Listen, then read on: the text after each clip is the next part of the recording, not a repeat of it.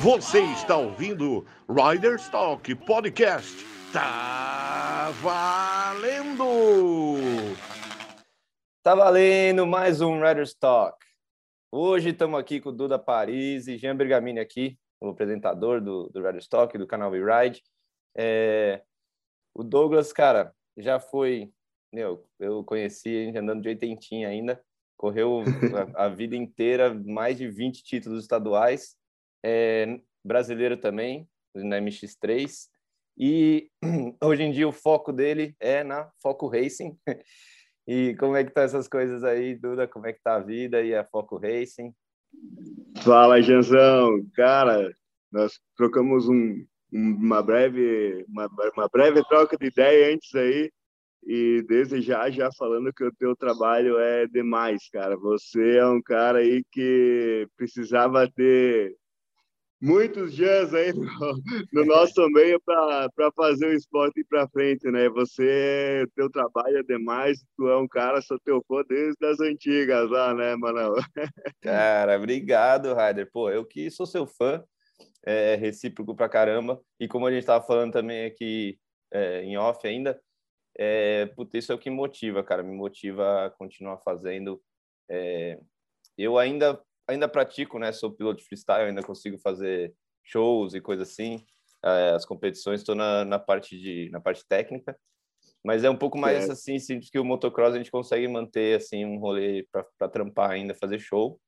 Mas eu quero continuar no motocross e continuar com essa parte de mostrar, cara, o outro lado, né, do, dos pilotos, é, fora por trás do capacete e também, cara, manter vivo, né, cara, pilotos que fizeram história, né, que fizeram o, o motocross e, estão aí até hoje, às vezes nem mais no esporte, no seu caso você ainda tá, né, com a foco, mas continuar a manter vivo, né, e pessoal que conhece poder relembrar as histórias, reviver e tal, e quem não conhece, molecada nova, poder conhecer, saber quem é e o que fez, né. Ah, isso aí, cara, não, é, como eu falei, teu trabalho é demais, cara não pode parar nunca de andar, tem que ficar no meio sempre, né, Jean? Cara, eu infelizmente como piloto e nem para brincar não consigo mais depois do que no meu último acidente, né? Mas enfim, agora estou no meio com a Foco, né? Essa empresa de escapamentos aí que, cara, tá demais, entendeu? Muito legal trabalhar aí na conseguir estar no meio do, do esporte de, um, de, uma outra maneira, né, Jean? Então, isso aí que, cara, que a gente precisa ter o cara, o Jean aí que está divulgando, que está no meio, que está incentivando o esporte, que está praticando. É, isso aí, não deixar morrer aqueles que, que fizeram a história de um, de um jeito ou de outro, contribuíram com o esporte, né? Então, é isso aí, cara. Cara, demais o teu trabalho, cara. Demais, demais mesmo. E parabéns aí, Tianzão. Ah, muito, muito agradecido, muito. É muito bom ouvir isso, cara. E é, mais de pô, pilotos, amigos que a gente admira, né? A vida inteira passou admirando. É, e, e é para é para nós, cara. É para o esporte. Não é um negócio. É ainda mais hoje em dia, assim. Pode ser que vire alguma coisa, mas hoje em dia eu faço por prazer mesmo, por por achar importante. Essa é a real. Claro. Eu faço pra, yeah, porque eu acho yeah. legal, é importante mesmo, mas não é uma coisa que eu consiga depender disso. Eu tenho que continuar trampando, é, tenho outros projetos e tal, mas é, tô, tô tentando manter a constância, porque é mó trampo. Até tava falando com o Spagnol, inclusive a gente tinha teve que remarcar porque eu tive que remarcar com o Spagnol e aí tive que remarcar contigo. É, porque cara, tem que bater as agendas, tem que, né? Sim. Eu tenho que meio que correr atrás da pessoa, falar, e aí, quer fazer? A pessoa responder, depois Sim. bater a agenda, porque tem alguns pilotos, até jogar aqui, tem alguns pilotos que não nem respondem, cara. Bah. Tipo, não, é, cara, não respondem, ou, sabe, não, não dão moral. Não, é mas isso, em, cara. É, é mas em geral, a galera é bem, bem receptiva, bem gente boa, bem disposta a fazer alguma coisa para divulgar, né? Para estar tá mostrando o trabalho, mostrando a personalidade. Certo. E, então sempre acaba, a gente faz dar certo, acaba dando certo. Mas é, é mó trampo, cara. E fora a parte depois de editar e lançar. Certo. Divulgação eu acho que é o mais difícil, porque o Instagram ele não é mais uma ferramenta de divulgação, a não ser que você pague, né? Sim. Tem que botar dinheiro lá para divulgar. Se você vai só, você tem sua página, tem seus seguidores e você vai divulgar alguma coisa, é, é na cara, assim, como é, ele reconhece, eu não sei o próprio algoritmo ou o Instagram reconhece quando é flyer, reconhece pelas palavras-chave se você está divulgando alguma coisa para YouTube ou canal, coisa assim, e ele mostra para quase ninguém. Você vê a diferença eu de sei. views ou de likes, é absurdo, sabe? Sim. Tipo, qualquer certo. post que eu faço, eu gosto de fazer os posts de. de... Ah, eu fiz a, a homenagem aos números, né? Os pilotos com Sim. melhor com tal número e tal mas gosto de fazer as equipes antigas, e, ou dos capacetes eh, personalizados e coisa assim. O último eu fiz na, das revistas, né, da Dirt Bike, uhum. Dirt Action, Dirt Rider e a Motocross Action, que é as revistas da nossa época. Claro. E, porra, dá, sabe, muito mais likes, assim. Certo. Cara, duas, três, quatro vezes mais likes do que quando posto um flyer, por exemplo, o seu flyer do, do Roger Stock do Spagnol, que foi o último que a gente lançou. Uhum. Teve 40 likes sabe? Uma página hum, com mais de 8 mil seguidores, como tem 40 pois é. likes. É. É, então a parte de divulgação é a mais difícil. E, Sim. e então, mano, é muito, muito gratificante, assim, ouvir você e o pessoal que acompanha dar os feedbacks e falar, cara, que demais, porra, legal pra caramba, é, mostrar isso. E também lá no Insta é, eu gosto de fazer o, mostrando lá quem é esse cara, quem é esse moleque, é foto sim. de pilotos é, nas, nas 80 ou nos, nos campeonatos sim, amadores, sim. reconhecer quem, quem é aquele cara. E, e, isso é, o pessoal gosta pra caramba também, tem sido muito legal. Certo, certo. E é, e é isso aí, você falou, não pode parar de andar, a não ser, lógico, a gente, piloto só para de andar quando não dá mais, né? Que é o seu, o seu caso. o acidente foi punk, cara, lá em Mogi, eu lembro, em 2018 eu vi vídeo, eu não tava lá, mas eu vi vídeo e na largada assim foi foi punk, cara, acabou passando reto, né? E... Sim. É, aqui no SUS, o eucalipto são um pouquinho mais fraco, a gente bate, eles quebram. Quebra. Lá, São Paulo é mais forte, né? Então ele quebrou o piloto. Caraca. É, mas a recuperação foi, cara, é, eu lembro que foi difícil pra caramba. Passou muito tempo até no hospital aqui, depois no sul, né? E, mas, cara, piloto de motocross, né, velho? Regenera, é recupera, por mais que não consiga talvez voltar a andar de moto, uma coisa assim, cara, tá, tá inteiro, né? É isso aí, isso aí. Tô, tô inteiro, e, cara, e daí a gente tá começando com a. Começando não, a Foco ela já tem, já tem seis anos aí de, de tá entrando, entrando pro sétimo ano que a gente começou a lançar, a gente lançou os escapamentos, né? E, cara, tá sendo muito legal essa parte também, porque a gente faz um negócio de, de fundamento, sabe? Um negócio que você coloca na moto, você sente o. Que, que, que faz diferença, que dá um rendimento a mais, um negócio que tem qualidade, um produto nacional, entendeu? Que. Cara, que tu coloca na moto e funciona. Então, isso aí é eu estou aqui na, na, parte do desenvolvimento, na parte das vendas, e quando o cara vende, que o cara liga, ô, Duda, pô, ficou legal e tal, isso aí é, é tão gratificante que nem você escutar, ô, Jean, cara, isso aí é, é demais, sabe? Fazer um negócio que está agradando o pessoal, entendeu? Então, isso aí é... Não estou mais no meio como piloto, mas estou aí nessa parte aí que está sendo legal também. Claro que como piloto, a gente sabe que é, é uma emoção diferente, é um sentimento diferente, é tudo diferente. Tu ah, fazer uma curva legal, dar um salto legal, ter interação com o público, interagir com o público, sabe? Isso aí é, é outro, é outro, é uhum. é outro padrão no caso, né? Cara, não tem, não tem nada igual, mas é muito bacana, é muito legal.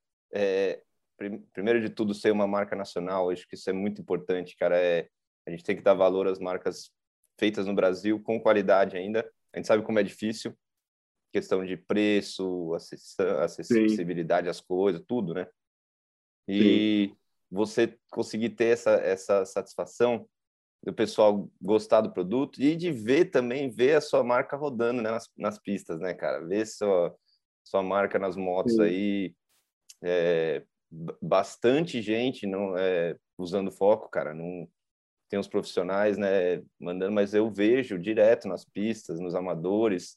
Sim. E isso é do caralho, porque a gente sabe que aquilo é feito com muito muito carinho, muito respeito, muita, né, muito desenvolvimento para fazer aquele é negócio é dar certo.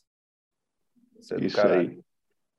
Não, legal, cara, legal. É, a gente tem um, um, estilo de fabricar os escapamentos, tudo que a gente faz aí na, na, na, questão de fábrica é testado, a gente tem dinamômetro na fábrica, tipo, dinamômetro é uma coisa, o teste em campo é outra, ah, vai para a pista, ver como é que o piloto sente o escapamento, ver se não quebra alguma coisa, outra coisa para a gente melhorar. Então, tudo que a gente lança, cara, sempre é muito bem testado, entendeu, Jean? Uhum. Então, a gente faz o teste no dinamômetro, depois coloca na moto, o cara vai andar na pista, vai andar na trilha e tal, e a gente pede o feedback do cara para ver se tem que mudar alguma coisa, ver o que, que tem que fazer, para onde que tem que ir para fazer um negócio melhor. Pra, a gente não é, ah, é isso aqui deu. A gente sempre procura evoluir, entendeu? Então, desenvolve uma coisa, ah, daqui a um tempo as motos mudar, mudou alguma coisa na moto, tem que reajustar, tem que refazer alguma coisa, tipo, vai lá e faz para deixar o produto quanto mais top, melhor, né?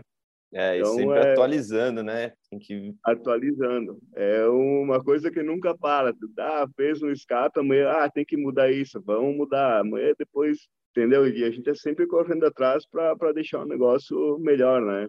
E quem são os pilotos? Tem alguns pilotos profissionais que te ajudam no desenvolvimento, nos testes também? Cara, a gente tem hoje em dia a equipe Honda de, de Rally, né? Que é o, o Darinho lá, que é o chefe da equipe, que a gente manda bastante coisa para eles testar, né? Lá a questão de durabilidade, lá o teste é. É ali que você vê. é um teste forte, né? E tem o Dudu e o Ratinho, que estão aí no, no, no, motocross, né? Que, cara, eles, para questão de desempenho e tal, é, são os caras do que a gente está trabalhando muito junto com eles, né? Então, cara, esses é, ano passado a gente tinha equipe Honda de Enduro, daí já era outra. Uh, tipo, eles queriam tirar um pouco de força na moto, porque para andar no enduro, no meio do mato. Aí, Diferente, né? Atração. Então a gente teve que fazer, é outra, era outra proposta de escapamento, entendeu? Então a gente vai se, se adaptando conforme o que a gente acerta aí, né? É, cara, e legal do, do Ratinho e do Dudu, porque pô, o Gui é preparador, né, desde sempre, pai deles. Sim. Então eles têm muita manha dessa do desenvolvimento, da, da parte de de, de potência e, e a parte técnica mesmo da, do funcionamento do negócio. Então, pô, os caras certos mesmo para é, estar é. tá representando não, é e ajudando. Mais. O, o Gui é um MacGyver. É um MacGyver. é um MacGyver. E o Dudu e o Rato, cara, eles têm muita sensibilidade, né? Bah, isso aqui ganhou aqui, isso aqui ganhou lá, dá para melhorar aqui, dá para melhorar. Depois ele volta para a fábrica e e faz a outra parte, né? É. Tá, é. legal isso aí, sabe? É bem, bem legal escutar o que o pessoal acha, ver o que dá para melhorar e correr atrás. Isso aí é uma coisa que nos motiva bastante, né? Cara, e é, e é uma coisa que a gente fala sempre, que existe muito nos Estados Unidos, né? Lá fora, que pilotos é, profissionais depois passam a, a desenvolver marcas, né? Desenvolver produtos e continuam no, no meio e né, botando suas habilidades ali, seu conhecimento no, num produto, numa marca, e ainda dá continuidade com outros pilotos, dá esse, né, dá esse trabalho para outros pilotos também ajudar a desenvolver, continuar usando e divulgando. Então, cara, eu acho isso uma importância assim imensurável, porque quase não, não tem no Brasil, né? Então, a gente para ter os nossos próprios, né, nossa própria ferramenta aqui, nossas próprias empresas e poder trabalhar, ter um, um, um ex-piloto no, no, desenvolvimento, ter pilotos novos no, é, divulgando, enfim, ajuda todo mundo, né, cara? É um trabalho para todo mundo e acaba o próprio esporte ganha com isso, né? É isso, é, é, é essa questão do esporte, do né? piloto, né? É, a questão do, do, do, piloto aqui no Brasil, cara, é tipo, a vida como um desportista é muito curta, né? Hum. Então o tempo passa. Tipo, eu me lembro quando eu andava de, de, de cinquentinha. Ah, eu nunca, nunca vou parar de andar de moto. Vou estar é. sempre no meio. Só que infelizmente a gente tem a é de, tu vai e chega num ponto que você não tem mais o que fazer. Você não é mais competitivo, você não é. consegue é. mais treinar em alto nível e tal. E aqui no Brasil falta essa parte realmente, né? Ah, o piloto para e aí. Tem muitos pararam de estudar, muitos não estudaram, é. entendeu? É, e daí depois como é que fica, né? Então, cara, eu sou um cara privilegiado que continuo tá no meio no, no meio do, do esporte faz, fazendo o que eu gosto no caso, né? É, tá tá participando aí. Eu não, não tô mais competindo, mas cara, tipo, tô aí, tô tô nesse, nesse outro lado agora que que é o que que dá para fazer agora, né? Então é é, tipo, vejo o Elton Valadares, DMS, que está aí no meio também. Tem vários outros exemplos, né? Que, Exato. De, pilotos que estão no meio do esporte. O nosso esporte, cara, tipo, vejo as equipes hoje, uh, como é que, que podia usar mais esses pilotos que pararam. Uhum. Como treinador, como enfim, chefe de equipe, é é, e encurtar o caminho desses pilotos que estão agora, que tipo, ah, o cara, por mais que hoje em dia tem muito mais acesso a, a informações do que quando que, que nós corríamos, né? Então, mas, cara, tem um cara que vai lá na pista, ó, oh, lá tu pode melhorar, aqui tu pode fazer isso, pode se posicionar é. assim, assado, vai mais para frente, mais para trás, entendeu? Tipo, eu não vejo aqui no Brasil. Cara, e, e tem muitos ex-pilotos que podiam fazer, que podiam estar no meio para para elevar mais mais o nível do, do, nosso esporte, né? Sem dúvida, sem dúvida. É, a diferença que faz ter um, um, cara de fora, não interessa o seu nível, desde o do amador, é lógico, mais ainda, né? Porque ele precisa dessa instrução, e alguém de fora olhando, falando, é, passando as dicas, mas o profissional, tanto quanto, porque porque às vezes você pode falar ao profissional, ah, eu já sei as técnicas, eu já sei, meu, não técnica você sempre vai aprimorar. E para mim o que eu acho muito importante é o lado psicológico. Sim. Que um, um ex-piloto, né, ou um piloto que já foi profissional pode trazer para para mesa, né, cara, um negócio que para mim faz toda a diferença. Você pode estar bem preparado, sua moto pode estar boa. Se seu mental não está bom, é isso aí. Se você não sabe o que que você tem que focar e no que que você tem que deixar de lado, é, como controlar ansiedades, emoções e, e tudo mais, não, não, vai adiantar. Então, eu acho que isso ajuda muito ter um cara é, um profissional, né, Sim. esse piloto profissional, ou um cara como o Maguila, né, que sempre foi um é, especialista nessa nesse, nesse meio aí então, certo. cara, eu acho que tinha que ter também, acho que tinha que ter muito mais equipes poder usarem mais. Eu vejo mais os pilotos hoje em dia tendo essa consciência, pegando é, um piloto para treinar, igual o Fred está treinando com, com, com o Spagnol está treinando com o Thales, né? E, Sim. enfim, sempre ter algum, algum tipo de, de assessoria desse tipo. É, é. Outra coisa, eu queria voltar lá do, dos escapamentos. Tem é, o lance das motos também, né? Os diferentes modelos e, como você diz, vai mudando, o modelo muda alguma coisa de um ano para o outro, você tem que atualizar. É, como é que é essa parte aí? Como é que vocês, vocês entraram com, com qual modelo inicial de moto? Vocês já estão já tem peça para todas as marcas? Como é que é isso? É, então, a gente começou com as motos nacionais, as que tinham mais giro, né? No início era Tornado, TTR e a CRF 230. Depois lançou a 250, a gente foi junto com a 250. Depois, a gente, lá, lá atrás, com o Gui, com o Rato, que eles são os pilotos que, que a gente pegou desde quando que a gente começou, foram os primeiros que a gente pegou os pilotos de, de nível, né? Uhum. Então a gente fez das Kawasaki também, da Kawasaki a tipo 2015 o um modelo, 16 a a 18 outro modelo, 20, 19 a 22 outro modelo. Então a gente vai fazendo os testes conforme vem as motos novas, né? A gente vai vai evoluindo, vai, ah, tem que mudar isso aqui, tem que mudar aquilo, a moto ficou boa, daí vai para vai para venda, né? Uhum. Aí a gente trabalhou com a Yamaha Geração também, tempos atrás, e até ano passado a gente tava, tava junto com eles, então, tá, o Campanão lá é um cara que, não digo o Campano, que era o é um dinamômetro.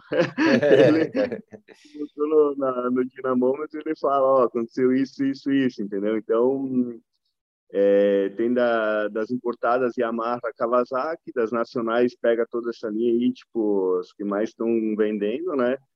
E a gente tem um projeto lá para mais para frente aí para para fazer uma coisa nova aí nas importadas para pegar toda a linha, a gama das importadas aí partir para KTM e tudo mais, né? KTM, uhum. USC, Honda, Honda para fazer um negócio para vender, que por enquanto a gente só fez para né? protótipo né? para os pilotos, né?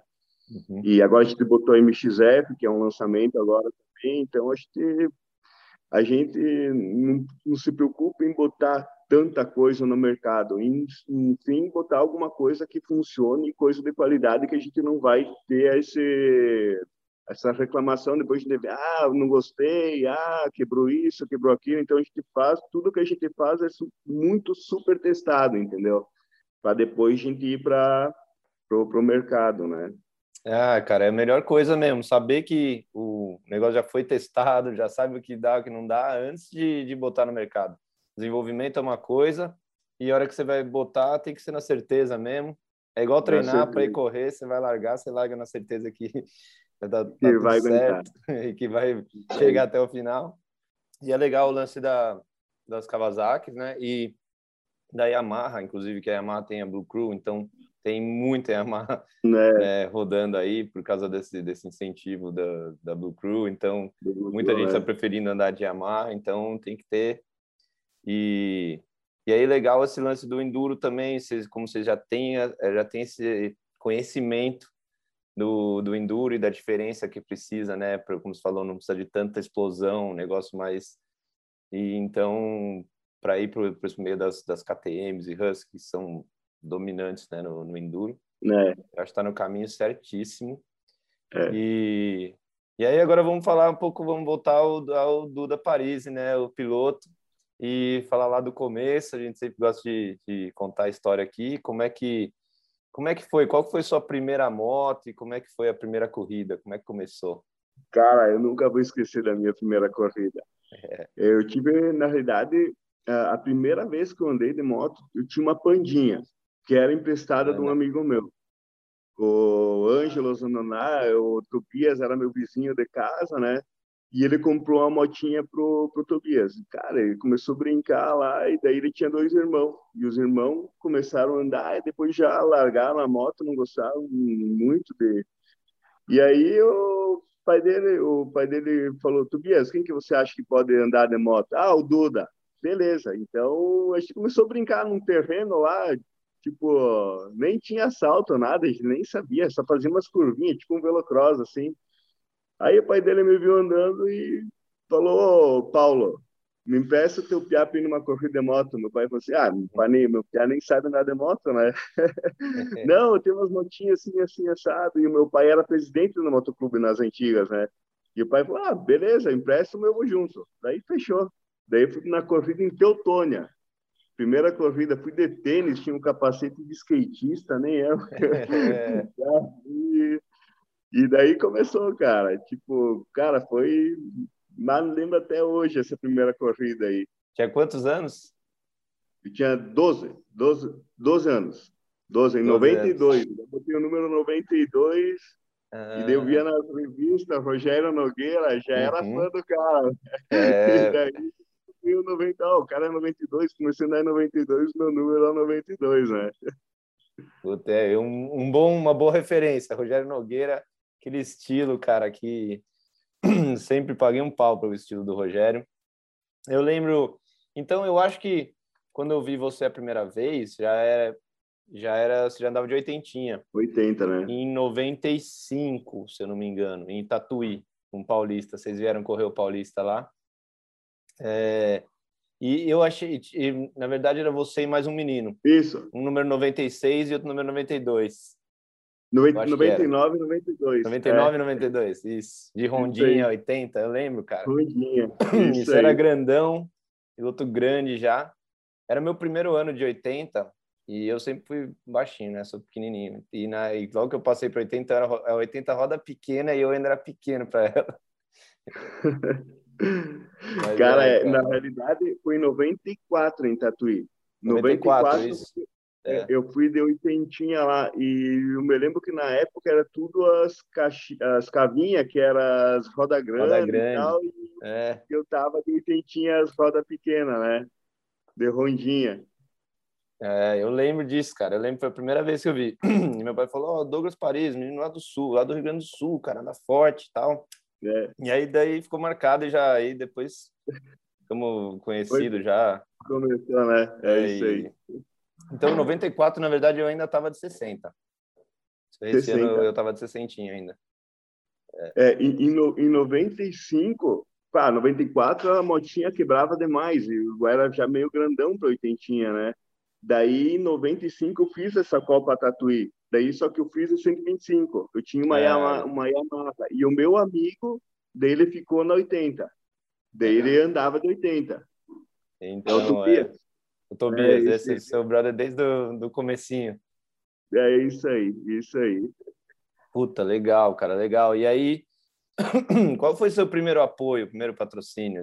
Cara, eu, tinha, eu tive o apoio da Irpaz, que era a oficina mecânica lá do, do, do, do, rapaz que fazia minha moto, e ele era meu treinador, do é, Rafael Pazinato. Ele era piloto das antigas. Ele ficou campeão brasileiro na, na Nacional e tal. Ele teve uma, uma história legal também no, no meio das motos, né? Então, ele foi o cara que, que me botou na... No, me treinou, primeiro treinador, entendeu? E, cara, patrocínio foi na época que eu tive um patrocínio mesmo, foi na época do Amauri, em 97 Amauri. daí.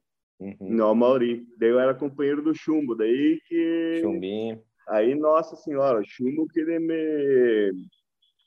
que me deu um caminho, sabe? Porque eu era, cara, até 97 aí, eu era muito amador, sabe? Tipo, eu treinava como um profissional, mas digamos que eu agia como um amador, sabe? Eu não uhum. sabia essa questão de preparação, de alimentação.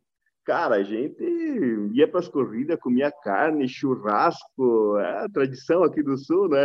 É. Tomava Coca-Cola, daí ia correr, meu, estufava, não, travava braço. Então o Chuminho, não, faz assim, faz assim. Ele meteu o caminho, e daí eu fui morar lá em Joinville junto com ele, e daí, nossa senhora, eu treinei com ele, na época ele era o uhum. número um aqui, no caso, é. né, no, no, Brasil, ele teve uma...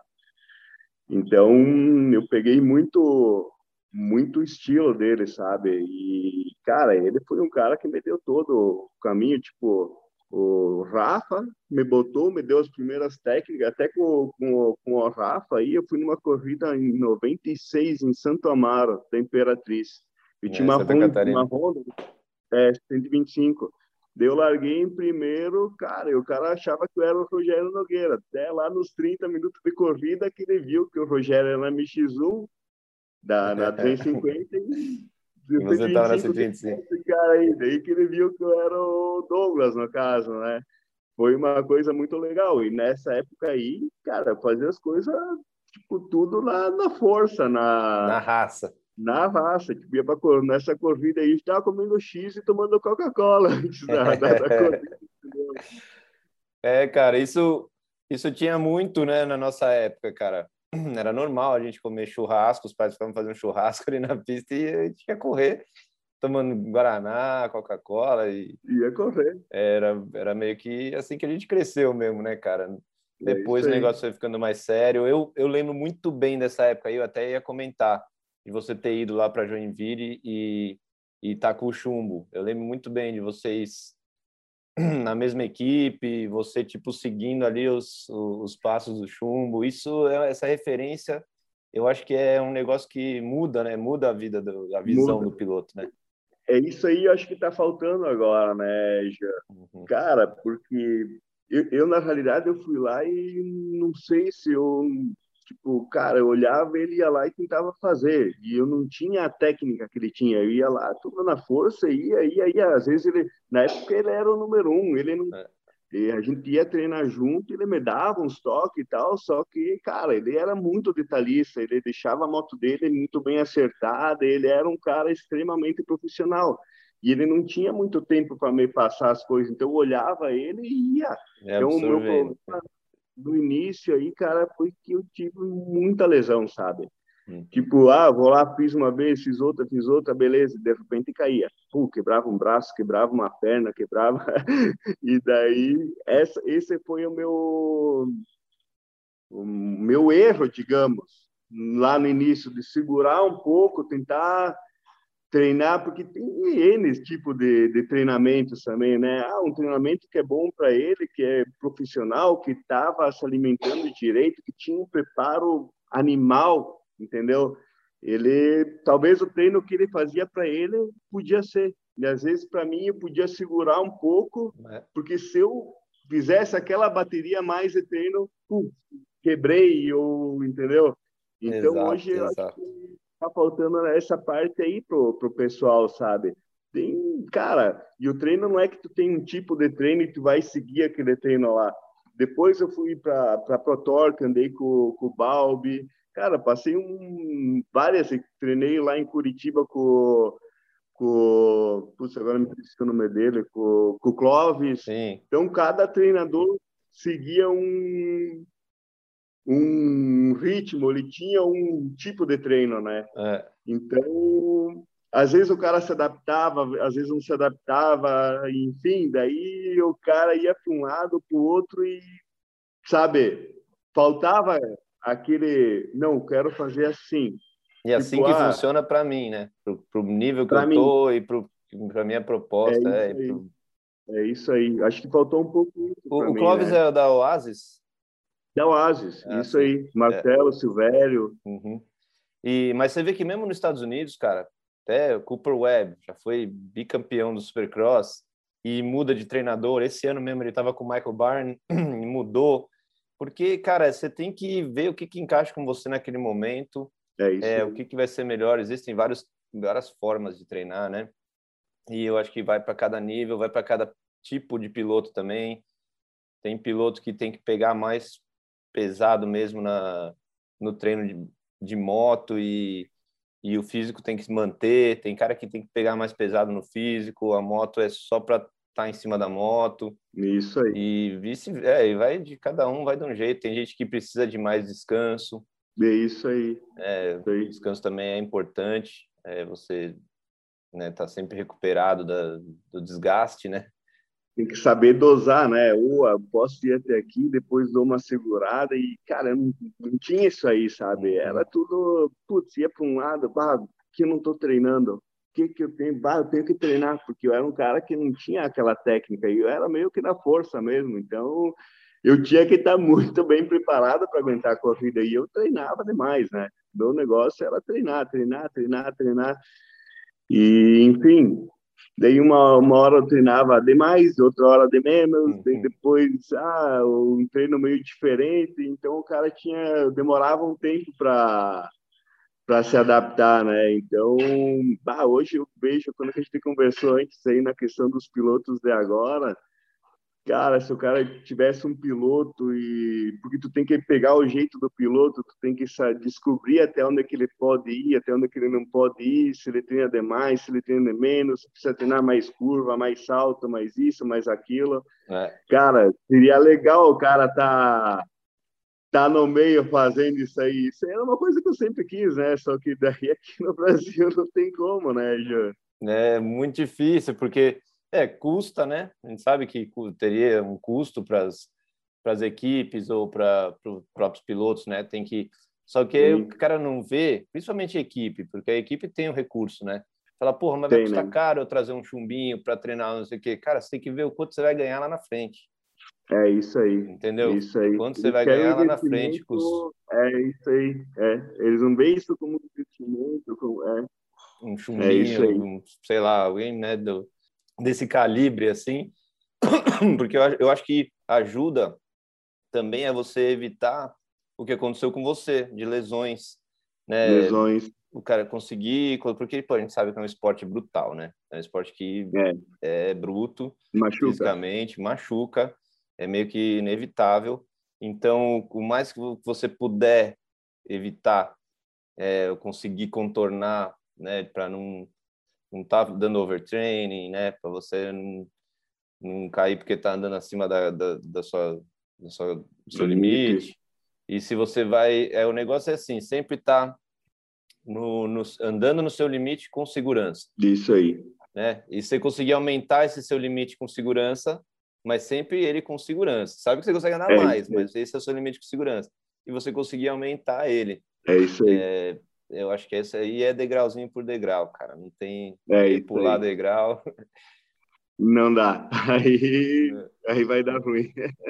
É isso aí. É. Mas, cara, é bem isso aí, meu. É... Cara, a gente começa a falar de motocross não tem, não para nunca, porque é muita coisa e cada um tem uma opinião diferente também, né, já. Ah, eu penso de um jeito, você do outro, outro de outro e, cara, o negócio é que o esporte, eu acho que é legal até por causa disso, né? É porque, cara, não é uma coisa engessada, cara.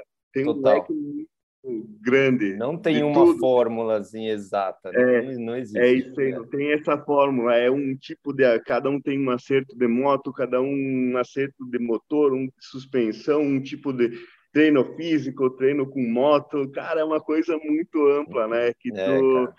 Tem que ir descobrindo cada um tem que se descobrir, enfim, é isso aí que é o que é o legal do motocross, sabe? Cara, eu, eu falo, não é à toa que é um dos esportes mais difíceis do mundo, porque além de ser difícil de você, é difícil de andar de, de motocross, é difícil de andar com a moto, saber as técnicas, conseguir, sabe, saltar e fazer curva direito, tocar a moto direito, né? De andar numa Sim. pista de motocross já é difícil e é perigoso. Só que aí fora tudo isso, você já sabe andar, você já tem, né, já tem a técnica, já tem uma experiência, aí você entra na parte mais profunda do negócio, que eu acho que é onde é muito, é o leque é muito aberto, que é toda a parte de preparação, né, e aí suspensão, motor, posicionamento de guidão, de pedaleira, de banco, de tudo é tão, né, cara, você aí e um funciona para um, outro não funciona para outro. É, não tem como, cara. A gente, a nossa diferença de altura já a gente já vai ter é. acerto totalmente diferente na moto. isso aí, Pode ser da mesma aí. equipe, usar a mesma moto, mas totalmente diferente a minha da tua. Tudo diferente. E aí é acho que aí vai para o treinamento também. E eu, eu vejo que são, é, são várias peças de quebra-cabeça. E aí você tem que achar qual daquelas encaixa no seu, você montar o seu quebra-cabeça. É eu acho que é mais ou menos por aí, não é? Não existe é tipo, ah, essas são as peças e todo mundo tem que montar o quebra-cabeça igual. Não, não, não é, existe, cara. É a experiência de cada um, né? Também. Tem experiência, tipo, ah, quando eu era novo, cara, eu queria treinar todos os dias, todos os dias, todos os dias. Cara, eu Queimar era. gasolina um... e gastar pneu. Cara, eu, eu queria treinar todos os dias, eu adorava andar. Daí o cara vai ficando velho, já começa a dar uma. Uma diferença de. Rendimento, né, em geral. Ah, o cara já perde. Motivação, é, né? Motivação, o cara, putz, o cara tá super bem, se machuca, putz, tem que começar todo o trabalho de novo. Aí o cara tá bem, se machuca, começa tudo de novo. É. E aí o cara vai mudando, né? Então é, é, um treino que lá atrás podia ser bom para mim, agora que lá não serve mais, tem que fazer outro tipo de treino. É isso aí que, ó, que vai mudando, vai mudando, né, Jean? Bem isso. Eu acho que no começo, o principal, e eu dou graças a Deus que é, a gente tinha essa mesma gana de andar, andar, de andar, queria gastar, gastar combustível e gastar pneu. E não interessa, era, na época tinha muito supercross, né? Na época, mesmo desde 60, assim, a gente sempre é andou em pista de supercross, ou andava no motocross, ou ia fazer trilha com meu pai, eu ia andar no sítio, sabe, do meu avô. Então era andando, tá andando, andando, andando, andando, até não dar mais. E isso, né, nessa época funciona muito bem, porque pô, você, é, você é moleque, né? Você é criança, tem que queimar energia. E é aí que você aprende, cara. Você aprende várias coisas virarem meio que uma memória muscular, já vira um automático, certas técnicas você, né? Só que aí quando passa para um negócio mais sério e tal, já não adianta tanto. Aí começou, eu, lembro que até eu treinava pouco, né? Porque eu corria brasileiro. É, por questão também, eu era menor de idade, logo que eu comecei, a, acho que eu virei profissional, né, para 125, eu tinha 17 anos. Sim. E, mas mesmo eu cheguei a fazer uns, uns bons anos, 98 principalmente, chefe, 98 que eu fiz eu fiz o brasileiro em algumas etapas 96, mas 97, 98, assim, certo aí 98 que eu estava na equipe da Yamaha, de 80, fui inclusive o primeiro piloto é, oficial de 80. Teve só a Honda tinha, aí na época o Tetamante chegou a andar na Kawasaki e tal, mas não tinha uhum. mais. E aí depois a Suzuki começou a ter com o Léo Lino, pilotos na 80 Sim. e tal, Roosevelt. E, Roosevelt. Mas aí esse ano que eu fazia o Campeonato Brasileiro e o Paulista na 80 e na intermediária, então assim era corrida todo fim de semana e tal. Eu treinava uma vez por semana, cara. A gente só é, treinava é, uma é. vez por semana de, de moto.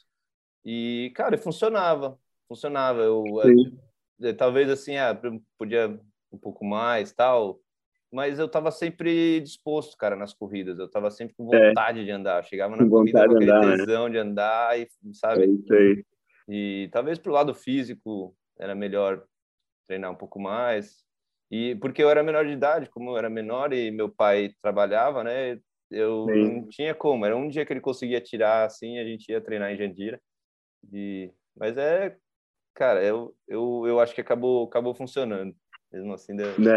Legal. É, eu, eu, eu, tinha sorte que eu morava numa cidade pequena lá, quando eu era menor de idade. A gente ia até andando para a pista. A pista era do lado, praticamente é. no meio da cidade aí, cara. Então, era, eu tinha essa facilidade aí. Só ia um mecânico junto lá para, se a gente cair, ele levava nós embora daí.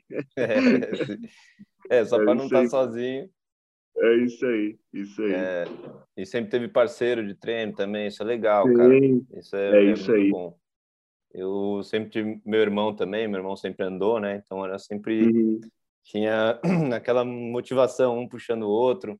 O outro, né? Baixo, é legal. Na época nos anos, né, nos anos 90, época de 80, não sei se você vai lembrar do Marcelinho Portes. O Marcelo Portes. Marcelinho é, Portes. 144 ele era. Ele andava de Kawasaki, oitentinha, tinha uma Kawasaki. É, eu acho que eu sei que é. Preta e tal. É, e a gente treinava muito também junto, assim, morava no, né, mesmo local. O Sérgio certo. Souza também aqui é da, é da minha área. Não sei, lembra uhum. do Sérgio Souza, número 125. Sim, sim, sim, sim. E sim. o Tui. O Tui da o Tui. Né? O Tui daqui. O e o Fantose também. É, o Fantose e o Tui eram uns, assim, de, na época que eu estava 125, mas ainda tinha 17 anos, deles chegarem a... Eles já eram maior de idade, chegar a passar, me pegar para a gente treinar. Eles treinavam aqui em Jandira ou ia lá em Itu treinar no Zene. Sim, no Zene. É. Uhum, Aí eu, eu tinha que ir de carona, ia de carona com os caras. Ah, que legal, não, ah, isso, Outra coisa que eu lembrei, na época da, da 80, eu, eu namorei a Kathleen Florenzano, irmã do Christopher. Certo. E aí eu passava Sim. uns tempos aí em Curitiba e treinava lá no Curitiba. Paulinho Stadium. E eu Sim. sempre saltei muito bem, né? Sempre fui muito bom de pulo. Uhum. E aí chegava lá, cara, até era o, o Sasaki andava lá também, o, Sim. Né, e o Paulinho, é lógico. O Marcinho, que era mecânico Sim. do Christopher, falava: você precisa treinar curva. Uhum. Eu ficava fazendo aqueles oito lá de cava, cara. E eu queria andar na pista e tava, não, faz. E é realmente, cara, eu precisava treinar mais curva. Eu era bom de salto já, já sabia, tinha que treinar curva, tinha que treinar cava. Curva. É. Curva, é isso aí. Não, mas é bem isso aí, cara. É meu Deus, a gente começa a falar o Paulinho, o Tui, o cara, é, tudo a, a, galera que a gente. A cara, galera, a gente morava né? a gente cresceu junto, porque a gente se via uma vez por mês, a gente tava correndo junto, a gente tava junto, né? Então, cara, isso aí também é o bom do motocross, as amizades que ficam, essa parte familiar, né? Não tem. É, cara, era um ambiente legal que a gente se via, a gente se cumprimentava, a gente convivia junto e, cara, pessoas boas, né? Exato, é, cara, um Fazendo ambiente... o que a gente gosta é o que não tem preço, né? É, cara, um ambiente bem família mesmo e, e eu acho que a gente sempre aprendia um com o outro, né, cara, assim, é, nessa convivência e eu, eu acho que vai de cada um, né? Tem gente que é mais competitivo, Sim. tem gente que não e tal. Eu, eu também sou mais, eu gosto de estar com a galera.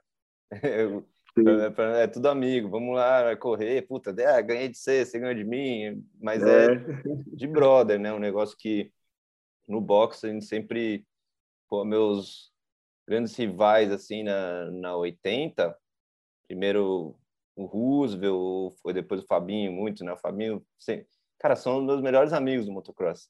Léo Lino também. Meus, sabe, os caras que eu mais bati guidão, que era meu companheiro direto, são meus maiores brothers hoje em dia, né? São Legal, cara. Ah, que show. É, cara. E eu acho que é por isso aí também, cara, por respeitar, né? Ter respeito, admiração até pelo seu, seu concorrência. É isso aí, e, isso aí. Lógico, você quer ser melhor, mas estamos é, Estamos ali, todo mundo, todo mundo quer ser o melhor, né? Todo mundo quer ganhar. Não dá para todo mundo ganhar. É isso aí, isso é, aí. Mas é bem saudável, cara. Eu acho que é e a gente leva para a vida toda, cara. Eu acho essas experiências e ah, a vivência, né? Porque são muitos altos e baixos, como você mesmo falou, cara. É, é muito alto e baixo, velho. É muitas variáveis podem acontecer.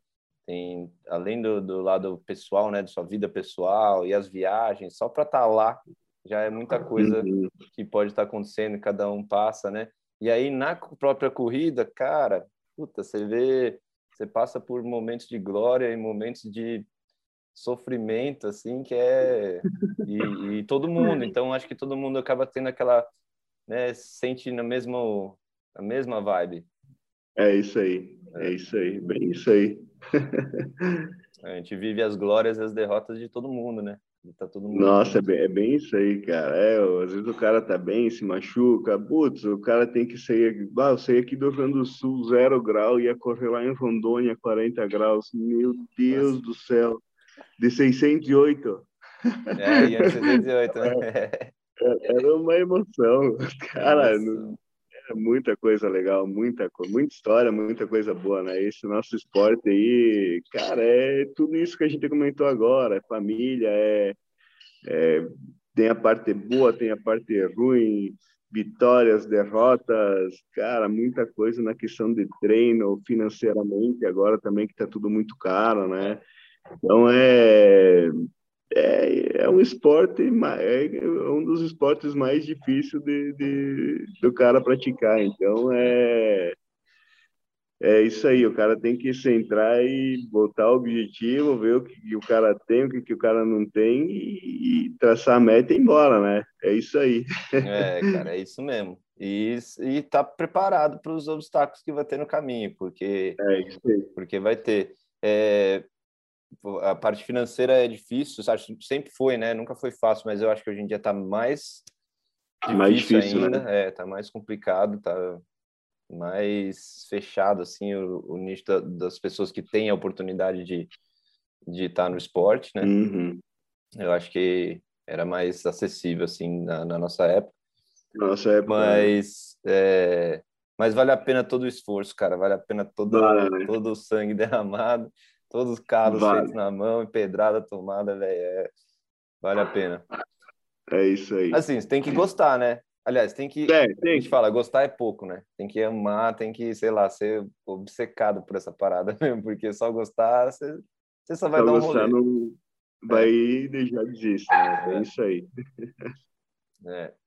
Não pode parar, cara, não pode parar. Eu acho que a gente até fala disso, eu falei com, com, com o Fausto Macieira, acho que foi no Radio Stock, ele falou que não existe ex-piloto, né? Na verdade, você pode não estar tá andando e tal, mas, cara, você é um piloto, tá dentro, tá dentro de você, tá um negócio que não vai sair nunca mais. E, pô, se você tiver a oportunidade de passar a perna por cima de uma moto de novo e dar um rolê, você vai, cara. Você vai mesmo que for para dar uma voltinha é, devagar ou na rua ou qualquer coisa, sabe? Mas é um negócio que que não tem jeito, né, velho? É, não, não tem como ser ex-piloto. Você pode ser ex-profissional, mas ex-piloto nunca. E o cara não consegue, bah, é difícil. Por exemplo, eu, o meu médico, cara, que sempre me operou, eu, as últimas vezes que eu, as últimas vezes que eu fui lá, ele, ah, ah já te aposentei umas bah, umas cinco, seis vezes, tu fala que tu vai parar e tu nunca para. e daí, meu, é uma coisa que não tem. Tipo, ah, não tô no meio, ah, tô com os escapes, mas, cara, assisto todas as etapas do AMA. O cara passa o Mundial, o cara vai assistir o Mundial. O cara, o cara não, não consegue, não, não consegue ficar longe. Não tem, Não o cara consegue. não, não consegue. O cara tá no meio, o cara vai assistir a corrida, o cara vira. Ah, tem um monte de amigo meu que foi para Argentina assistir o Mundial, que vai para os Estados Unidos. Agora tem o Enzo lá, que tá demais. Meu, aí o cara tendo para quem torcer ainda fica melhor ainda, Porra, né? é, então. É, então, a gente já tinha essa, né? Vários brasileiros que tinham condição de ir, todo ano ia para Daytona, ou para Supercross, ou ver o AMA Motocross lá fora, ou ir para alguma etapa do Mundial. Agora a gente tem brasileiro lá, cara, para É, dar esse tem o Caio a mais, né? Lopes, aquela família, Hamler. Então, cara, é demais isso aí. O cara ter para quem torceu, o cara e o cara não consegue se desligar. O cara tá ou tá de um jeito, tá de outro, o cara tá tá no meio aí, né? É, cara, não tem como. Eu também, fim de semana é. É fim de semana, é fim de semana é dia de corrida, velho. Não tem. Sempre precisa caçar alguma corrida para assistir, ver o que, que tá acontecendo. Não tem É jeito, cara. E é legal também é, o lado bom das redes sociais, né? As redes sociais têm os seus dois lados, óbvio, como tudo na vida, mas o lado bom é isso, cara, como tá também a facilidade da gente manter o contato, né? Né? Também, né? É Entre, aí. é, entre os, os pilotos, o pessoal do meio, mas de ver o que tá rolando, cara, no mundo, você vê tudo, acontece alguma coisa. Tudo, né? Eu até, quando é, é Supercross, eu, eu acompanho também, assim, né? Muito, muito. Sou apaixonado, aficionado pela É. parada. E o motocross também. Aliás, começa a chegar no final do Supercross aqui, eu já tô empolgadão pro motocross, velho. É, Eu gosto pra caralho. velho. Olha, começar aí é pista, aquelas pistas ficando destruída, 40 minutos de bateria, aquele calorzão, aquele motocross de verdade, né, velho? Aí o É isso negócio aí. é ali separa o homem dos meninos. é isso Supercross é mais um espetáculo, tal, que a gente É, gosta, é. acho que por outros motivos. É isso aí. E, mas enfim, quando é sábado assim, as cuidas meio de madrugada, ou coisa assim, eu sei que eu não vou ver, que eu vou, vou assistir no domingo só, vou baixar e ver no domingo. Eu nem entro no Instagram, cara, no sábado, pra não, pra não ver nada, senão eu vou ter o spoiler, vou saber que não sei quem caiu, eu não quero saber nada, quero ver na hora a corrida. Sim. E- Cara, eu já assisto desde os treinos, meu. Assisto os treinos, tudo isso. gosto E se eu, treino. por acaso, não consigo assistir, eu sou que nem você, cara. O cara não, não, não vê nada, Porque é muito ruim ver a corrida sabendo já que algum o que cara não vai terminar, e aí você vê o cara lá É, que ele porra, em posição de pódio, você fala, nossa, você vai fazer o pódio. Puta, eu sei que não vai. Então eu gosto de Não não foi. saber, eu quero saber, tipo, É isso aí. né, É bem isso aí. na hora. é. Teve até o, acho que o Mal já falou, o Guto também, da Cross One, ou da, do BRMX, que às vezes fala de fazer a notícia, né, faz a notícia, aí tem amigo que fica bravo, fala, porra, meu, você me deu spoiler lá, É. espera um pouco. É bem isso aí. Não, é bem isso aí, cara. Quando não dá para assistir, não, não abre Instagram, Facebook, nada, e vou É. lá, boto a corrida. E daí o cara vive a corrida, né? Exato, é, então você vive a corrida, vê- e eu gosto também de É. ver os, os cronometrados, gosto de ver todas as hits. A Last Chance, que é né, a última chance, é uma das baterias que eu mais gosto de ver, cara, no, no Supercross. A porque, pancada, a- meu, nas meu, últimas é voltas, pancadaria, cara, é pancadaria. E é legal também ver que, pô, são caras ali que, pô, batalharam para estar à noite ali, né? Para estar andando nas, À nas noite, né? classificatórias. Então, o É cara- os caras estão dando sangue ali e é, é outro tipo de corrida, né, velho? Você vê, é diferente a corrida do- sim, sim, dos caras que estão correndo o campeonato, pro nas equipes mais foda e não sei o quê. Ali é quase que uma, um- uma divisão ali, não, não digo segunda divisão, mas uma, né, uma- Mas é, é tipo uma segunda divisão, né? E aí a galera para estar na noite, meu nossa, Deus, dá o sangue, velho, dá, dá a dá o vida. sangue. Isso aí. Show de bola. É, eu gosto de ver. Gosto de ver. E, e quem que você, você torce para alguém lá? Quem que você tá querendo ver aí? Cara, eu vou falar, eu torci, eu torço pro Toma, que acho que ele é o cara que eu sempre, eu gostava muito dele porque ele estava na cava, porque eu sou ET. meio que apaixonado pela Kawasaki, sabe? Aham. Esse ano, cara, viu o Anderson, cara, que, meu, ele tava demais, demais, ele tava Meu. muito encaixado com a moto, eu achava que ele tava, cara, até, eu até comentei com os guri aqui, que são meus amigos, ó, eu sigo o Anderson, e eu vi os, só que, tipo, via o, os vídeos que ele postava e é muito pouco, mas tu via que a velocidade estava junto com ele. Daí tem muita coisa que conta, né? Preparo é. físico, tal, tal, tal. Mas eu via ele com muita velocidade e muito bem encaixado com a moto. Disse, cara, esse louco aí vai, eu acho que vai andar bem. Então, só que ele é muito louco, sei lá.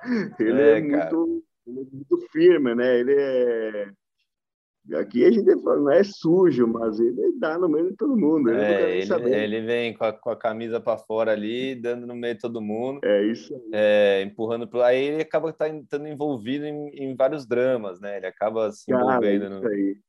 Ele e o Malcolm eu... virou quase uma novela, é. uma novela. o Malcolm, o Basque lá no início, depois o, agora o Sexo no final aí, nos treinos, cara, que não precisa, né? É, cara. Enfim, e daí, eu, eu acho top o estilo de pilotagem do Tomac, do Tomac. É, eu acho ele o piloto mais top de todos aí, cara. Tipo, no Supercross, eu acho que ele é o cara, entendeu? E... No motocross também, puta, mais ainda, né? Motocross até. Mais ainda. Eu acho que esse vai ainda. ser foda de segurar ele com a Yamaha no, no motocross e com esse ele... momentum, né? Com esse embalo que ele tá vindo do Supercross, cara, confiança. Ele vai pra frente, né? E ele, ele fechou muito bem com a, com a Yamaha, né? Muito. Bah, ele casou é. com a moto e, enfim, tu vê que é, parece cara, um só. Né? Deu certíssimo. Então, ele... E acho que dá uma renovada, a renovada dá, dá essa. Você sabe como que é, velho? Quando você é piloto, quando você Sim. tá meio já desgastado com aquilo, e aí você muda de moto, muda de equipamento, dá uma, uma renovada no visual, cara, dá uma empolgada, né, cara? Dá um. E, e o Anderson, velho, você falou tudo. Eu também vi os videozinhos lá no começo, e você não consegue dizer, lógico, os caras sempre tão rápido, né? Eles, eles, você vê que tá rápido. Mas eu, eu reparei nisso que você falou, ele tava encaixado com a moto. É solto, encaixado com a moto. Tanto o Tomek quanto o Anderson, achei que os dois encaixaram muito bem na, nas motos novas. E eu queria ver, eu queria que o Anderson estivesse mais próximo em pontos do Tomek, porque eu queria ver eles dois, Sim. os dois até a final. Aí ia ser muito louco, ia sair faísca. Ia ser legal. É, é. Porque assim, ó, e, e o Anderson teve muito azar. Na, na, primeira etapa não foi azar, o, se bateu lá com o Barcia lá e perdeu uns pontos aí. Na outra, que ele teve problema com a moto. Depois, depois se batendo com um, caindo e tal. Aí, mas lá no início do campeonato, para mim, era para ele estar na frente, entendeu? Exato. Porque ele tava. Só teve. Num, sei lá, tem, tem um problema que ele bate em todo mundo, a galera, putz, fica. Ah, tá, me deu? Quando ele puder, ele vai se cobrar. Vai é a mesma coisa o Bate e o lá, né? É. Exato. É, porque o Barça é outro que dá no meio de todo mundo. Mas eu acho, cara, toma aqui, acho que o piloto mais completo em todas as categorias é o cara. E casou bem com a moto, vai ser difícil ganhar do, do, do Toma aqui. Tanto no moto quanto no super. Né? Também acho, também acho. É. E aqui no Brasil? O brasileiro vai começar aí? Quais são as expectativas aí? Cara, aqui no Brasil, Aqui eu acho que conta muito a pré-temporada, pessoal, sabe?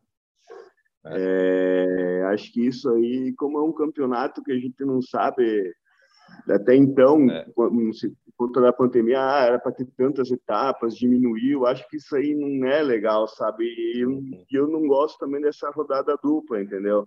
Ah, corrida no sábado, no domingo, acho que isso aí Pô, tem um cara, ah, eu casei na pista, vou lá, ganho. Daí na outra pista eu não, não consigo andar. E isso aí, ó, não é, eu acho que não é legal. Eu acho é. que tinha que ser uma etapa numa cidade diferente, numa pista diferente.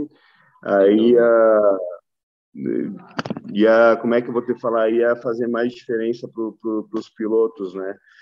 E, cara, se eu fosse pegar algum piloto hoje sinceramente, eu não sei, porque está muito próximo. Tipo, o Campanão é o guerreiro, né? Paulo Alberto, o cara que, putz, se ele estiver bem, ele vai embora. É. E vamos lá, o Getro é, o, é outro guerreiro, é o, é o guerreiro da Honda. O uhum. Hector, se ele estiver bem treinado, que ele estiver bem psicologicamente, acho que é o cara mais rápido de todos, que ninguém chega é, nele, entendeu? Sim. Tecnicamente. É, ele é, cara, se ele tiver, tipo, assistir a final do, do campeonato não do ano passado, nem do outro, aquele lá que o Jetro ficou campeão, cara, se não quebra a moto, ele ia ser o campeão, porque é. ele tava muito acima do, dos outros pilotos, entendeu? Sim. Daí tem o da Honda aí também, como é que é o, o venezuelano, acho que é o... Ele tá na Honda agora, o Anthony, né? Anthony o Anthony, Rodrigues. eu acho que ele é um cara... A técnica dele é muito bonito de ver ele andar, entendeu? É bonito. O Dunca agora subiu de categoria. É, então. Tipo, é uma cota, entendeu? Ver o que, o que Fabinho, vai ser. O Fabinho, que é o cara mais forte de todos, né? O cara é o. Meu Deus, pegou a confiança, tá com preparo bom, trabalha demais. Então é um cara fudido também, é um cara brasileirão aí que, tipo, é o cara que torço para os brasileiros. Não tem nada contra os outros pilotos. Sou muito amigo do Campano, sou amigo do Paulo Alberto, do Getro, enfim, adoro eles. Mas a gente é patriotista, né? A gente é patriota, no caso. Eu, é, eu falo a mesma coisa, eu falo que eu, os, os gringos são gente boa, cara. Gosto dos caras, gosto de andar, mas eu torço para os brasileiros, cara. Eu torço para o é Fabinho, para o Hector. E Agora o Agora, Dunca subindo também, Dunca mas. Tá vindo, entendeu? É, é. Com certeza. O Dudu eu... também, cara. O Dudu tá Dudu... muito forte, meu. meu. Tipo, ele.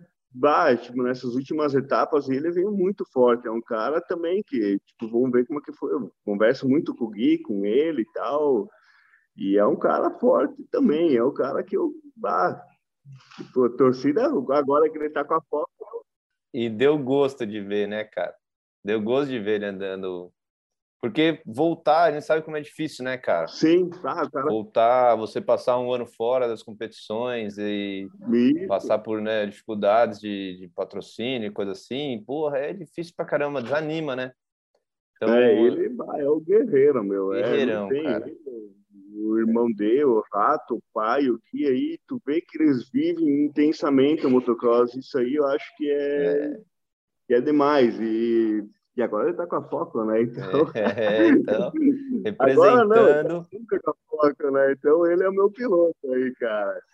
Ele é meu piloto. Ele é o cara da Foco. É. Mas é, agora estando, pô, na MX1 ali, últimas etapas, foi. Ele andou muito bem no passado, mas a última etapa ali em Atibaia foi emocionante de ver ele andando. Todo mundo acho que se emocionou com com o Gui no pódio, né? Porra, é, é, sabe, foi e é muito legal ver uma redenção assim. Eu, eu sempre, cara, torço demais para aquele cara que ficou sem patrocínio, sem equipe, depois conseguiu voltar, ou se machucou sério e depois Sim. conseguiu voltar. Cara, redenção, para mim, eu acho que é coisa que lava a alma, né, cara? E, uhum. e faz, porra, faz bem para todo mundo, assim. Quem, quem quem está vivendo aquilo e quem consegue apreciar aquilo, que né? no meu caso ali, porra, eu, eu adoro ver uma, uma redenção dessa e Dudu, cara, é o cara, a família ali, velho, sou, sou fã pra caralho. É, demais, né? Eu acho que, cara, pegar um piloto agora sem tu acompanhar treino, sem tu ver, a... daí fica muito... Fica difícil, é. Difícil, entendeu? Uhum. Depois da primeira etapa, tu vai lá, assiste uma corrida e tu vai ver como o pessoal andou, tu conversa, tu vê o físico, tu vê até quando que eles aguentaram a corrida, se aguentaram, se não aguentaram, se largaram bem, se largou mal, se caiu, como é que era a pista, se a pista dava para passar, não dava. É, é um monte de, de, de coisas que, que conta para ti, ah, vou uhum. escolher um piloto hoje eu não sei. Eu não, não fica sei. bem difícil mesmo. Fica. Fica muito difícil, porque tá impossível. muito. A galera tá muito junto, né, É. Mas você deu aí as características exatas aí de cada um e o que ficar de olho mesmo em, em cada um desses caras aí, que são as peças chaves para o Campeonato Brasileiro. Eu acho que a própria CBM, eu já entrei nesse assunto algumas vezes também, e principalmente com o Marlon, é, Olsen, né? De deles trabalharem melhor isso, cara, sabe? Essas uh, quem são os personagens do campeonato, né? Os principais personagens e trabalhar essa até mesmo a rivalidade, né? No, no bom sentido. Sim. Igual eles fazem, eles fazem lá fora, trabalham muito isso, assim, para Esse, cara, esse é o, é o marketing do, do evento. Aquilo, aquilo é o que está acontecendo. A história que está sendo contada no, no campeonato é essa, é a disputa. Claro. E, é sabe, eu acho que isso fica meio. Aqui eles só divulgam a prova. Sim. Divulga a prova. Pois é. local é. e. Porra, tem que ter esse trabalho, né? Divulgar o campeonato. O que está acontecendo no campeonato? O que que. Aí deixa muito para mídia fazer isso, a mídia especializada fazer e tal. E aí fica muito só. Tem que ter, tem que ser a própria, né, a própria organização ali, a própria confederação, é, não sei. Cara, eu vou te falar, é meio complicado falar da CBM, sabe? Porque, cara, tipo, eu, na minha opinião, eles deixam muito a desejar. Eles estão com um negócio muito legal e eles não estão aproveitando, eles não estão fazendo. Não é nada, mas eles estão fazendo o básico, digamos. É. Vamos falar é. Para mim, eles estão fazendo o básico, cara. Eles podiam, cara, correr atrás de uma mídia, fazer algum, alguma coisa diferente. Agora, não cabe a mim falar o que eles têm que uhum. fazer ou não, sabe? Eles que têm que ter a iniciativa. E, cara, eles estão com um mega show na mão aí. É, faca e, e queijo na mão. É, só que, cara, daí, pô, tipo, chega no dia da corrida, daí vai lá o cara lá para falar, e enfim, os bastidores aí. Cara, eu acompanhei o ano passado lá em Fagundes como é que foi, entendeu? Cara. Foi complicado. eu não vou falar nada aqui, porque. é complicado, entendeu? Tipo, pô, eu fico indignado quando eu falo essas coisas. Porque é, cara.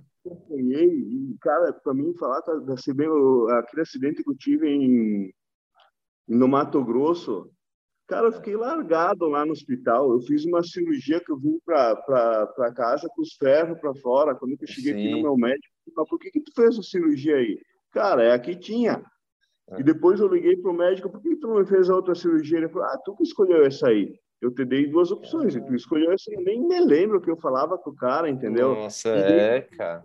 Cara, eu fiquei largado no hospital. Daí até o primo comentou lá no, no BFMX na época, a minha obrigação é levar o piloto vivo para o hospital, daí em diante é ele que se vira. É. Pô, é um descaso, cara. Cara, o, o presidente de, de, de federação falar isso aí. Com uma pessoa que está dando o Mano, eles têm que pensar que o mesmo sangue, ou até mais, né? No meu caso, eu acho que até mais. O mesmo sangue e determinação, comprometimento que eles estão tendo para fazer um evento acontecer, o piloto está tendo o mesmo ou até mais para estar tá lá correndo. Mais. Então, é, até mais, né? Sem dúvida. Então, cara, o respeito tinha que ser muito grande com os pilotos. O cara muito. pensar, porra, eu é tô me fudendo para fazer isso aqui, e o cara tá dando sangue lá para para fazer isso aqui acontecer, que se não tem ninguém correndo ali, ninguém vai lá assistir é placa. É ninguém aí. vai lá assistir placa de, de patrocínio e tudo mais. É. Então, eu acho que é um descaso muito grande com essa parte do, do, do cuidado com o piloto, além da pista, né? É, é isso aí. Tudo, a pista tem que ser segura, até não sei o que lá, tal, tem que ter esse cuidado e o resgate e tudo mais, que é uma coisa também que às vezes deixa muito a desejar. É, o Negrete lá no, no Beto Carreiro, em 2020, se não me engano, foi Sim. 2020, que ele se machucou. Sim. Ele falou, cara, o resgate foi. Falou, cara, ficou, ele ficou tacado no, no canto da pista lá, não pararam a corrida. É, ele saiu de quadriciclo no meio do. Sabe? Ele falou que foi, foi a coisa mais horrível. Ele falou foi pior que o tombo. Foi, foi o resgate, sabe? Então, Sim. uma coisa que não, não pode acontecer. E aí o, o, depois, né, cara? Não é larga, larga em qualquer hospital aí o cara que se vire. Sim. Poxa, cara, é... aí, eu, aí eu vou te falar assim, lá no Mato Grosso foi tipo Negrete. Daí eu fiquei num hospital, daí eu não podia voltar para cá porque podia morrer, não sei o que, tinha quebrado a bacia. No... Ah, daí, no dois dias depois, um dia depois, eu fui lá para uma outra cidade de ambulância. Daí não podia voltar para cá, mas lá eu podia, é. entendeu? Aí, pô, eu levei o pior acidente de todos foi esses últimos dois, esse da Bacia e esse último em Mogi, numa prova amadora. Cara, foi demais ali em Mogi. O atendimento que eu tive na hora, cara, foi tudo muito rápido. Melhor do que no brasileiro. No hospital, do SUS, entendeu? Mas um hospital, cara, referência que me salvaram, me sal, salvaram minha vida lá. É. Cara, uma prova amadora dando exemplo para os caras com puta de um campeonato na mão, né? Então é, é, cara, foi tipo isso é complicado, entendeu? Essa questão aí do, do que você falou e respeito com os pilotos, cuidar a pista e tal, tal, tal, é, eu acho que é, é o que eles têm que focar agora, entendeu? Exato. Para não perder os pilotos e para criar gente nova para vir no meio aí. Tipo, na nossa época, quantos pilotos que tinham? Na oitentinha, na 60, na 50. Cheio cara, era muito piloto e agora não tem mais. Claro, tem uma questão financeira e tal, só que, pô, eles podiam fazer algum programa, fazer alguma coisa para ajudar esse pessoal que quer estar tá no meio. Exato. Entendeu? Aí já é outra falha que eu acho que eles, é. que, que eles têm, entendeu? Essa, esse pessoal de base aí, eles não estão dando ajuda, não estão dando essa assistência, não estão dando uma mídia, não estão dando nada para eles para poder ficar no esporte entendeu? E aí daqui a, pouco, acho... daqui a pouco não vai ter ninguém chegando. É, Já estamos com mais um, hoje. um gap muito grande. É, ainda mais vem essa questão financeira. Hoje eu vou comprar uma cinquentinha, cara, uns 30, 30 mil por aí, é, 35 cara. mil, uma cinquentinha, entendeu? Então, tá difícil. É. E o cara que tá no meio é porque, cara, adora, entendeu? Senão, ah, vou aí, boto meu filho, até eu posso botar ele andar aí agora um ano, dois, para ele ter essa, é, essa linha, esse tipo, como é que eu vou falar? O cara ser um cara, pô, determinado, um cara, sabe? Essa vivência, né? É, porque essa ajuda vivência, no caráter é, mesmo, ajuda no caráter educação, da formação. é isso aí, entendeu? Então, depois que o cara pegou isso do esporte, cara, não, o cara já vê, putz, eu vou, vou gastar com meu filho aqui, ele vai estar no risco, vou, vou encaminhar ele para outro lado. É. Tira é. do esporte. Exato. Entendeu? E é isso aí, cara. Tipo, eu tenho meu filho aqui. Cara, eu adoraria que ele corresse de moto. Só que eu não quero que ele passe o que eu passei. Uhum. Entendeu? É. Tipo, ele tem a motinha dele lá, cara. Tipo, às vezes eu fico me cobrando. Putz, meu pai foi tão legal comigo e tal. E eu podia ser assim com meu filho. Mas eu tenho medo e eu não quero que ele viva o que eu vivi. Eu quero que o esporte esteja legal para ele entrar, para ele uhum. ir tentar fazer uma carreira, sabe? É. Então, sei lá. Acho que a CBM podia pensar nesse sentido, sabe? Total. Fazer um programa para o pessoal ficar no esporte, para o cara estar tá no meio, para ter um incentivo, entendeu? Isso aí Pô, pega o exemplo dos Estados Unidos. Claro que lá é um país totalmente diferente, mas lá os amadores são tratados como, como profissionais. Exato, eles vão ser os profissionais de amanhã. É ali que começa. E aqui o profissional é tratado como amador. É. Acho que é, é, é, é, aí que está. É aí que está, né? Entendeu? Aqui o profissional é amador. É, é tratado como amador. É. Entendeu? E lá o, o amador é tratado como profissional. O cara já vem já vem se destacando, já vem uma equipe, já vem alguém, mídia. já leva a mídia, é. tudo, tudo. É, é isso Cara, aí que falta, sabe? Esse ano, esse ano mesmo, eu assisti o Mini O's, né? Que rola lá em Jacksonville, na Gatorback, na Flórida, que são, mano, 60 baterias por dia Putz, que é largam é lá, cara. É, e é tudo assim, ó, no cronograma que nem relógio.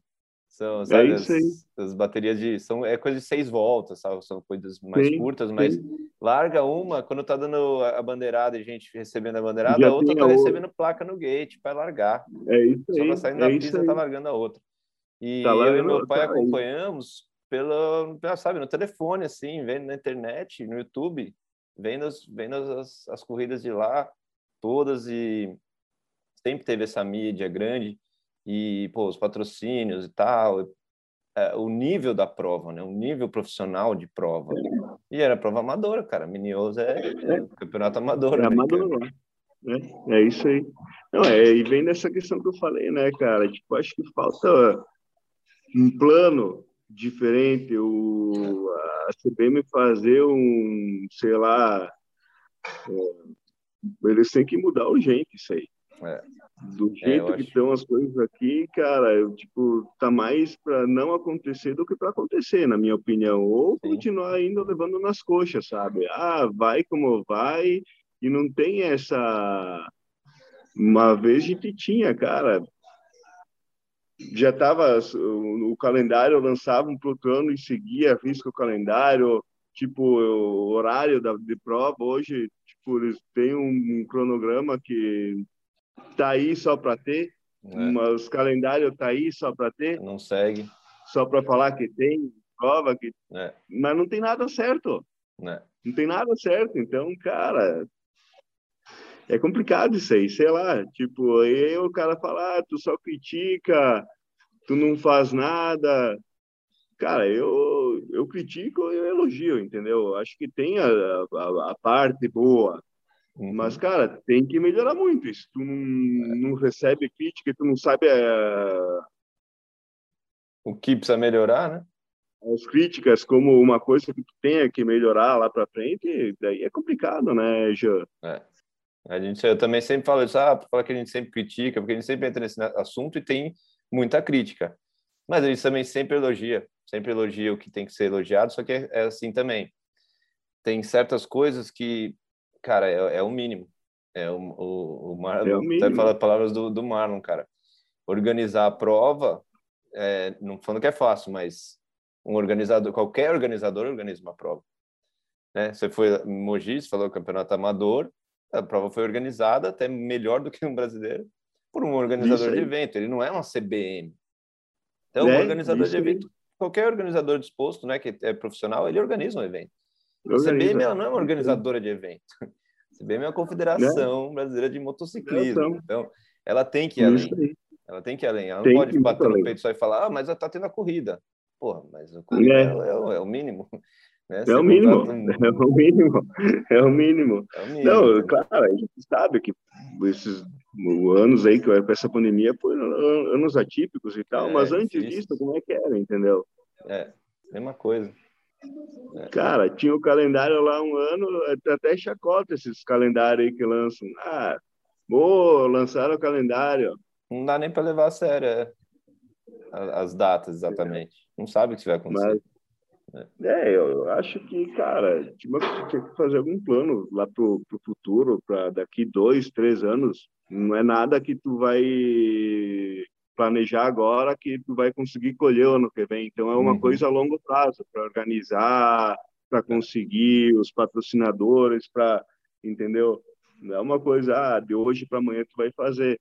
Mas é. eu acho que, cara, sem um planejamento lá para frente, tu não consegue nem daqui uns dias tu não vai conseguir fazer o que tem que fazer agora, entendeu? É. Então acho que falta esse planejamento, entendeu? É para para esse pro, campeonato brasileiro e para o nosso esporte aqui no, no, no, Brasil, né, já Sem dúvida. Falta, falta, acho que falta bastante isso aí, entendeu? É. Como vão fazer, como aí acho que cabe a eles, não sou eu que vou falar o que eles têm que fazer, mas eles têm que pegar e fazer alguma coisa diferente, urgente, porque, cara, tá complicado. Não digo que é só culpa deles, tá complicado o, o circo todo, como um é. todo, no caso, né? Uhum. Peça, pneu, gasolina, treino, estrutura para ti para corrida, tudo tá muito caro. É. E sem um planejamento da CBM para tentar manter, para tentar trazer gente nossa para o esporte, daqui a dia vai ser um esporte elitizado, que só quem pode vai vai estar tá no meio, entendeu? É. E eles podiam fazer alguma coisa, acho, para para tentar ajudar esse pessoal que está querendo entrar no esporte, né? É, não tem não tem incentivo quase. É, a gente sabe que dinheiro nenhum vai pagar o risco, é, né? Se você entrar para ser vai, entrar no motocross porque você quer ganhar dinheiro, Sim. porque você quer ser rico, não, não é não é por aí. Certo. Mas é um trabalho. Claro. É, e como você diz, é, não, a conta tem que fechar. Sim. Tem que fazer sentido financeiramente. Por mais que seja o seu, seu sonho, por mais que você ame aquilo, tem que fazer sentido financeiramente. Senão não, né, não existe, senão é só, só sai, não entra, não tem. Né? Sim, e, sim. Então, e tem que ter esse incentivo, eu acho que da base, porque é o que você falou, é tão difícil já de continuar no esporte, já por todas essas, essas dificuldades. de física, né? De machucar ou não, caro pra caramba com tudo. E ainda além disso, você não tem um incentivo, né? Não tem uma não tem alguém ali zelando por você, né? Vamos dizer, alguém que está claro, representando por você, porque sabe que você, eu falo, cara, eles, o, a CBM também ela vê parece que a pista como um produto. Sim. Que é ali que ela vai vender os patrocínios, as placas. Meu, o produto maior são os pilotos. Os, os pilotos são a, a, carne do sanduíche. É isso aí. É, ali é só o pão. A carne é são os pilotos. Então, é isso aí. Eu acho que falta esse valor mesmo. Valorizar. Isso aí. E vamos, é, vamos que vamos, vamos na, na esperança de que as coisas vão melhorar e de que vai ter né? espaço né, né para quem já é do meio e está no meio e vive isso, poder também ter, é, sei lá, seu espaço. E quem está chegando, cara, claro. quem está chegando, tá, tá difícil mesmo de, de, de, ter a expectativa mesmo, né? De falar, não, vou entrar porque vai ter o campeonato tal, vou conseguir fechar tal patrocínio baseado no calendário, Sim. vou aparecer em tal lugar é. e, e ter uma perspectiva de estar numa equipe tal. É, tá é difícil. É isso aí. É isso aí. Mas vamos, esperança é a última que morre, né? Como eu sempre falo, vou ter que falar, falar em todos os Rare Stock. Estamos desde o início e vamos até o fim. Ah, isso aí, é isso aí. É. Isso aí, Mas é isso, cara. Pô, foi um prazerzão falar com o Duda Paris e Douglas Paris Manão, Gaúcho, é, tá no meio aí, cara, na foco ainda contribuindo com o esporte, é, apoiando pilotos e pô, desenvolvendo, tanto nas corridas, pé na terra, né, como a gente disse. E eu quero agradecer, cara, de coração mesmo, participar aqui. Já tinha feito uma live junto do Radio Stock, agora o podcast está no ar. E agradecer a todo mundo que está assistindo e ouvindo. Deixa um like, compartilha, manda para a galera. Vamos botar para frente isso aí para a gente continuar. Isso aí, Janzão. Cara, de coração agradeço aí. Sempre bom conversar contigo. Tu um cara de, de fundamento que fala as coisas, cara, as coisas que realmente acontecem, que realmente são. Então, é, cara, você é demais aí como eu falei lá no início, sou teu fã aí, adoro teu trabalho aí, acho que tu que, que, que a galera precisa muito de, de, de, de pessoas como, como você aí para para dar o valor ao nosso esporte que o nosso esporte realmente merece aí, né? E tu é, tu é o cara aí, Janzão. Show de bola, Obrigado, mano, obrigado demais, da caramba, pô. Fico, sei lá, mano. Fico emocionado até com as palavras. É, a gente ama demais isso, né, cara? E poder estar tá contribuindo, poder fazer alguma coisa e estar tá no meio, você falou, é tudo pra gente. E, e o esporte é muito carente, né, realmente, da, dessas coisas. E, e é, pô, tem muita gente que gosta de motocross, tem muita gente que anda, tem muito apaixonado. Então, acho que isso é o que mantém o esporte vivo, na real. É isso aí, isso aí. Show de bola, mano, velho. Isso aí, então, show, cara. Vamos se falando. Se Deus quiser se encontrar em breve aí nas pistas. E se, Deus quiser, num cenário melhor, né, do nosso esporte. Isso aí. Né, não, como falamos, não vamos perder as esperanças nunca. E é isso, então, cara. Obrigadão. Vamos encerrar aqui mais um Rider Stock, é, fechando bem aqui com, com o Douglas Paris e belo papo. Muito obrigado mesmo, irmão. Tamo junto, Jean. Valeu. Até a próxima.